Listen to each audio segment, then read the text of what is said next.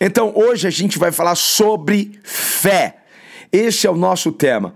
Todos nós sabemos da importância da fé. E o texto que a gente leu foi esse daqui, né? Em Tiago 2, 26. Assim como o corpo sem é, o fôlego está morto, também a fé sem a obra é morta. A gente sabe da importância da fé, a gente sabe o que é fé, a gente sabe que fé é a certeza, é a convicção de alguma coisa que não existe ainda, mas que vai existir, mas que vai chegar nas nossas mãos. Tá muito baixo o áudio? Eu vou fazer o seguinte. Ah, e agora, gente? Olha aí. Fé é isso. É você ter a certeza a, a convicção de alguma coisa que ainda não existe, mas que vai existir. Alguém aqui já fez uma compra online? Hoje a maioria das pessoas fazem compra online. Né? Pelo menos uma vez a vez você deve ter feito uma compra online. E aí você vai e faz o pedido. E você vai ficar esperando, porque a, aquele site, aquela loja que você comprou, está dizendo o seguinte: olha, eu vou te entregar esse produto em X dias. Você compra sem ver. E você espera chegar. Olha só a relação louca que eu faço com, com, com, a, com a fé. Tá? Essa, essa é a relação que eu faço com a fé. Porque você pega e você pede para Deus com fé. Você não vai ver instantaneamente, mas dentro do teu coração, você sabe, você tem a certeza que aquilo vai chegar, que aquilo vai vir e que não vai ter bloqueio. Certo? E se tiver bloqueio, certo? O que, que vai acontecer? É como aconteceu lá no episódio de Daniel, não é? Deus libera anjos para guerrear, para que isso chegue até você tá? Então, a gente a gente é, sabe o que é fé, a gente sabe da importância é, de ter fé, mas a fé não vem sozinha, ela vem acompanhada. A fé vem acompanhada da obra. Se não tiver obra, é como uma, uma, uma, uma coisa incompleta, porque a fé precisa da obra. Não é a obra que precisa da fé, porque primeiro eu creio para depois eu ver. Não é isso? Não é, é, é a obra não vem primeiro. Quem vem primeiro? A fé. E a fé sem obras é morta. Certo? Se a gente diz assim: "Ah, eu amo tanto a Deus, eu amo tanto a Deus", então nós devemos ter obras que sejam congruentes ao que a gente está dizendo. Precisamos ter atitudes e ações de alguém que verdadeiramente ama a Deus. E quem ama a Deus não ama o mundo, é o que diz a palavra. Quem ama a Deus faz a vontade de Deus. É isso que a gente entende dentro das escrituras sagradas. Certo? Porque eu não posso sair por aí falando e cantando que eu creio em Deus se as minhas atitudes contradizem o que eu falo. Então, assim, as minhas obras não podem ser, ser incongruentes àquilo que eu digo. Se eu digo que eu amo a Deus, eu preciso ter atitudes, obras, ações que dizem isso. Saber que Jesus existe é suficiente? Não é suficiente. Sabe por quê? Até o diabo acredita que ele existe. O diabo sabe que ele existe. Por isso que tem muita gente que fala assim: crente até o diabo é. Então, assim, não adianta só você crer que Jesus existe, porque a nossa fé precisa ser acompanhada de ações, de atitudes. E como você diz que você ama a sua esposa, o seu esposo, se não há atitudes que realmente validam, não é, o que você está dizendo? Se você não é fiel, se você não é cuidadoso, se você não é um, um, um, cara presente, uma mulher presente. Não adianta só a gente sair por aí falando assim, ai meu bem, eu te amo. As obras vão validar o que você está falando, ok? Então, assim, quando a gente fala de fé, a gente está falando que ela não trabalha sozinha, ok? Que, que eu vou precisar ter obras. Eu posso crer que o mar vermelho vai se abrir, mas eu preciso tocar o mar. Tá pegando? Eu preciso tocar o mar. Deus falou assim: Moisés, toca nessas águas. Você vê que, que todos os milagres vai, vai, vai precisar, nem que seja o mínimo de ação. Não é só você crer, mas precisa ter uma ação. Tá? Então é tocar nas águas.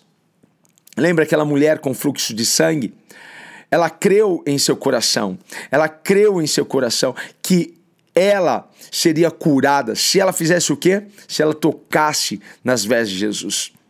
Ela desenvolveu uma fé? Sim, mas ela saiu para a ação, ela saiu para a atitude. Por isso, fé sem obras é morta. A fé sempre vai exigir, exigir o um mínimo de, de, de um esforço, um mínimo de uma ação, de uma atitude. Isso é como usar a fé. Usar, eu preciso então usar a fé. Não é só ter fé, eu preciso usar a fé. Se você tem uma Ferrari na sua garagem, uma Porsche, sei lá qual que você, você, você curte, tá? Você tem na sua garagem, mas você não usa. Que proveito há nisso? Ok? Eu tenho uma Porsche na minha garagem, mas você não, não usa isso. Que proveito há? Certo? Então não adianta apenas você dizer, ah, eu tenho fé mas você não usa a sua fé. Você não faz uso dela. Não adianta só ter fé. Precisa usar a fé. Jesus certa vez repreendeu a Pedro, dizendo para ele assim: Eita, homem de pouca fé. Hein? E Pedro andava com Jesus, andava quase que 24 horas por dia. Pedro ouvia as mensagens de Jesus todas. Pedro não perdeu uma mensagem, Pedro não perdeu uma pregação, nenhuma série de mensagens de Jesus, hein? Aquela série chamada Sermão da Montanha, estava lá Pedro em cada episódio, ouvindo, fazendo as suas anotações, guardando em seu coração. Sabe quem estava lá também? Tomé. Tomé também estava lá ouvindo todas as séries, todas as ministrações, todo, tudo aquilo que Jesus estava ensinando. Eles não tiveram problema é, com, com relação a ter fé. Porque a Bíblia diz que a fé vem por ouvir e ouvir a pregação da palavra. Então, se eles estavam lá do lado da fonte, em Jesus, Jesus ali compartilhando de revelações dos céus. O que, que eles estavam é, gerando dentro deles? Fé. Se a fé vem por ouvir, a pregação, eles estavam cheios de fé. Então, sim, o problema deles não era em, em, em ter fé. Eles tinham fé. O problema deles é que eles não estavam usando a fé. Por isso que Jesus disse: Eita, homem de pouca fé. Porque não adianta para Jesus você só ter fé, você precisa usar a sua fé. Eu quero aqui te, te empurrar hoje, no bom sentido, a usar a sua fé. Porque aí vem um centurião, outra história. Vem um centurião. O cara não era crente, o cara não guardava o sábado, o cara não era dizimista, o cara não era nada. Mas ele chega para Jesus e diz para ele: Olha, olha, Jesus, o meu servo está doente e eu creio que se o Senhor mandar uma palavra, ele vai ficar curado. Sabe o que Jesus disse para ele? Olha, eu nunca vi tanta fé assim na minha vida. As pessoas que estavam perto de Jesus não usavam a fé. Veio uma pessoa de longe com um pouquinho de fé assim e usou e Jesus ficou maravilhado com a fé daquele homem. Tá pegando, gente? Hein? Aí vem uma outra mulher, aquela mulher cananeia, aquela mulher é, cirofenícia, e vem correndo atrás de Jesus, porque a sua filha está enferma. E aí ela vem, filho de Davi, faça alguma coisa. E Jesus não dá a mínima para essa mulher, ignora. E ela lá, ah, Jesus, me ajuda, ah, Jesus, me ajuda, ah, Jesus, me ajuda. E ela ficou importunando Jesus, a ponto de Jesus virar para ela assim: ó, é o seguinte, eu não posso tirar do, do, do, o pão da mesa, o pão que é dos filhos, para dar para os cachorrinhos. Jesus estava chamando ela de, de cachorra, hein? Ah, o quê? Você tá me chamando de cachorra. Mas sabe qual foi a atitude dela? De dizer: É, mas até os cachorros comem das migalhas que caem da mesa. Eu não preciso do pão inteiro, uma migalha, porque o que tem na migalha tem no pão. Pegou? O que tem na migalha tem o pão. E aí eu só preciso de uma migalha. E aí Jesus pegou, opa, que fé é essa? E Jesus disse: Grande é a sua fé, mulher. Hein? Ela nunca tinha ouvido uma, uma pregação de Jesus. Ela só tinha ouvido alguém falar para ela: olha, tem um cara lá que pode mudar a sua história. O filho de Deus está passando aí. E aí ela foi. O que eu quero que você pegue aqui não é o tanto de fé que você tem que importa, mas é o tanto que você usa a sua fé. O que é mais importante? É ter fé ou usar a fé? Porque alguém pode dizer assim, mas a minha fé é pouca. E Jesus só quer que você use a sua fé.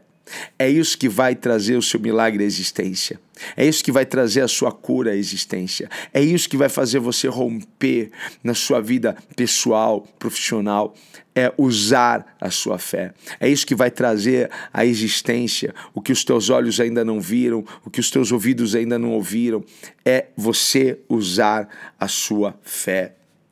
A fé pode ser do tamanho de um grão de mostarda, mas se você usar, sabe o que vai acontecer? Você vai remover montanhas, você vai remover os problemas. É usar a fé.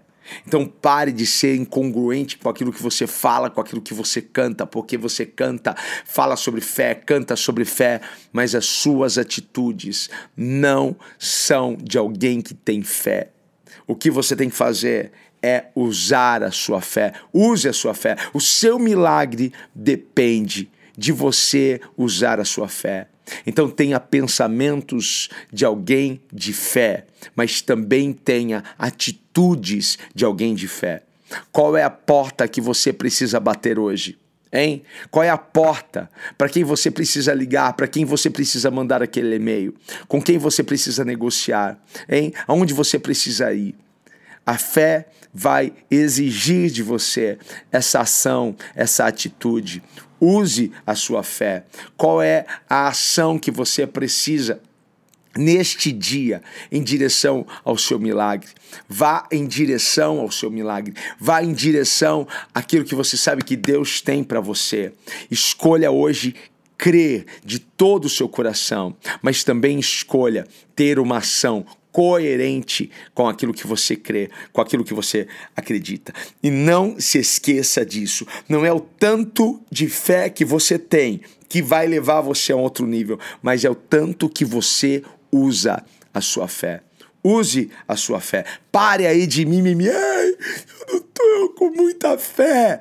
Não é o tamanho da fé, é o tanto que você usa Use a sua fé, use isso aí e você vai ver esses montes, esses problemas, essas situações, todo este mal saindo de diante dos teus olhos e você entrando na terra da promessa, na terra do milagre, em nome de Jesus. Você recebe isso, use a sua fé, use. O Senhor te deu fé então use a sua fé. Essa palavra está acrescentando mais fé. Amém. Mas use a sua fé. O seu milagre depende disso. Amém, queridos?